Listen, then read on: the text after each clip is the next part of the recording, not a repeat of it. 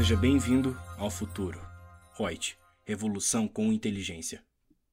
Olá, vamos mais a um podcast da Reut, comigo, Lúcia Yang, consultora de treinamentos. O tema de hoje trata sobre a parte de suspensão contratual ou redução salarial. Como que fica a situação de um 13º salário, de férias, de aviso prévio? Pois então, nós tivemos a Secretaria Especial do Trabalho que divulgou uma nota técnica, SEI, número 53797 de 2020, e que nessa nota técnica é, é orientado ali aos auditores fiscais do trabalho em relação ao procedimento a ser tomado quanto aos efeitos dos acordos de suspensão do contrato de trabalho e da redução daquela jornada e do salário em relação ao cálculo do décimo, do, das férias, do aviso prévio. Então, como que ficou determinado através dessa nota técnica? Em relação ao 13 terceiro salário, quando é o caso de suspensão de contrato de trabalho. Então, o período de suspensão do contrato de trabalho deverá ser desconsiderado no cálculo do 13 terceiro salário exceto se houver pelo menos 15 dias de trabalho dentro de cada mês isoladamente considerado.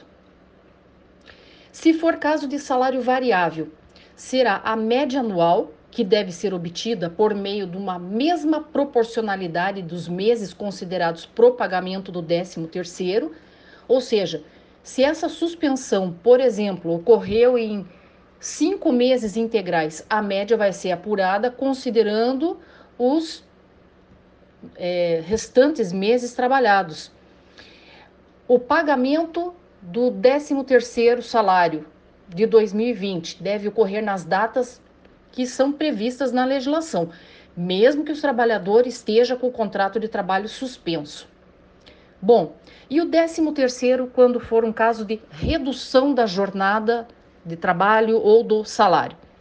O 13º deverá ser calculado tendo como base a remuneração integral, ou seja, vai ser desconsiderada aquela redução salarial que tinha sido prevista. Para os empregados que recebem salário variável, a média anual deverá ser obtida considerando apenas os meses em que não houve a redução salarial. Agora, em termos de férias, como é que fica no caso de suspensão do contrato de trabalho? Os períodos de suspensão do contrato não deverão ser computados para o cálculo do período aquisitivo de férias. O pagamento da remuneração das férias observa o salário integral no mês de gozo e o caso de um salário variável, considerando que o período de suspensão contratual não será computado nesse período aquisitivo de férias e que o pagamento das férias para os que recebem salário variável tem como base de cálculo a média do período aquisitivo. Para apuração do valor devido, a média deve ser obtida considerando apenas o período trabalhado. As férias, no caso de redução da jornada e do salário. A redução da jornada e do salário dos empregados não interfere no valor das férias, a qual deve corresponder integralmente ao mês de gozo ou seja, as férias serão calculadas considerando o valor integral da remuneração e desconsiderando a redução salarial que ocorreu.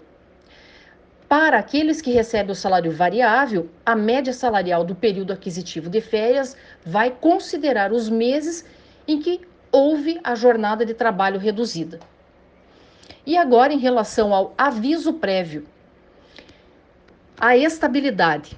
Então, não é possível a concessão do aviso prévio durante esse período de garantia do emprego que foi previsto na Lei 14.020 de 2020. E isso já tem súmula do TST, que é a súmula 348. E no caso de suspensão do contrato de trabalho? Esse período de suspensão do contrato de trabalho não será computado para fins da contagem do aviso prévio. E temos que lembrar que nessa, nessa nota técnica é, não tem esse ato não tem um caráter normativo. Ele reflete apenas uma orientação aos auditores fiscais do trabalho para que esses, quando forem exercer as suas atividades, observem as orientações previstas nessa nota. Portanto, até que haja um, um ato legal que venha disciplinar efetivamente o assunto, caso o empregado se sinta prejudicado por qualquer forma, claro, ele através de uma ação, ele pode propor que essa questão dele, que ele se sinta prejudicado, seja averiguada pelo Poder Judiciário, o qual vai dar lá uma decisão final em cima do assunto.